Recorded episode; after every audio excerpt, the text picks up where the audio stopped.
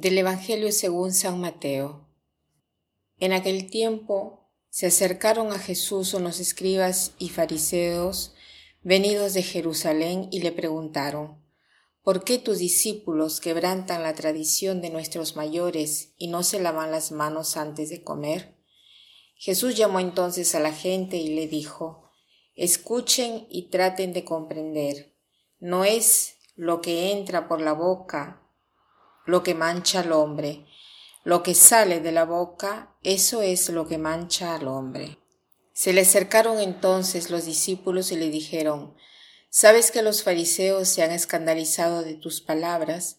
Jesús les respondió, Las plantas que no haya plantado mi Padre Celestial serán arrancadas de raíz. Déjenlos, son ciegos que guían a otros ciegos, y si un ciego guía a otro ciego, los dos caerán en el hoyo. Este pasaje del Evangelio según San Mateo tiene diversos puntos. La primera cosa que me impresiona es esta. Algunos fariseos se acercan a Jesús y le dicen, ¿por qué algunos de tus discípulos transgreden la ley de los antiguos? Jesús no da la respuesta solo a los escribas y fariseos, sino que reúne a la gente y después dice, escuchen, comprendan, etcétera, etcétera, ¿no? ¿Qué cosa quiere decir esto? Que es tan importante que no es solo para los fariseos y escribas, sino para todos nosotros lo que dice Jesús. ¿Y qué cosa nos quiere decir? Que no todo lo que entra en la boca del hombre lo hace impuro, lo que sale de la boca del hombre, esto es lo que lo hace impuro al hombre. Toda la creación es buena. Dios ha puesto a nuestra disposición toda la creación.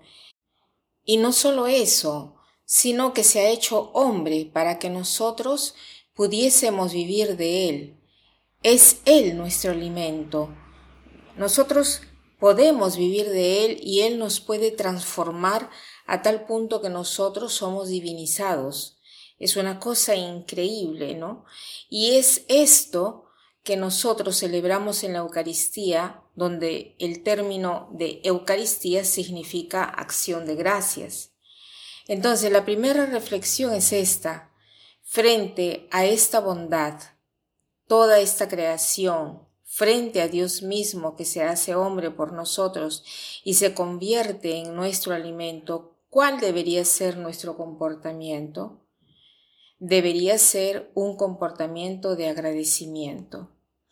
No en vano, en nuestra tradición cristiana, antes de iniciar las comidas se hace una oración, dando gracias por los alimentos. Señor, te agradezco por esta comida que nos das. Y si en nuestra familia no estamos acostumbrados a dar gracias, tratemos de implementarla de manera tal que nuestros hijos, nuestros nietos, todos puedan considerar el alimento que recibimos. Pero yo quisiera decir que no solo aquí se habla del alimento material, porque de alguna manera nosotros tenemos más bocas, tenemos nuestros sentidos y todo lo que recibimos, la creación, toda la creación es buena. El problema es cómo lo vivimos, qué hacemos con esta realidad. Entonces aquí la oración es esencial. No es solo de agradecimiento, aunque en primer lugar debe estar por delante el agradecimiento, pero también la oración nos hace conscientes de que aquello que tenemos delante debe ser usado para nuestro beneficio, para que nos ayude para nuestra salud material y espiritual. Entonces, el comer tanto de la, de la creación y el comer demasiado poco de la creación no es bueno. Como he dicho antes, no hablo solo del alimento material, sino de todo lo que percibimos fuera, con nuestros sentidos. Si eh, no sirve para nuestra salud, no hace puro al hombre, sino que lo hace impuro.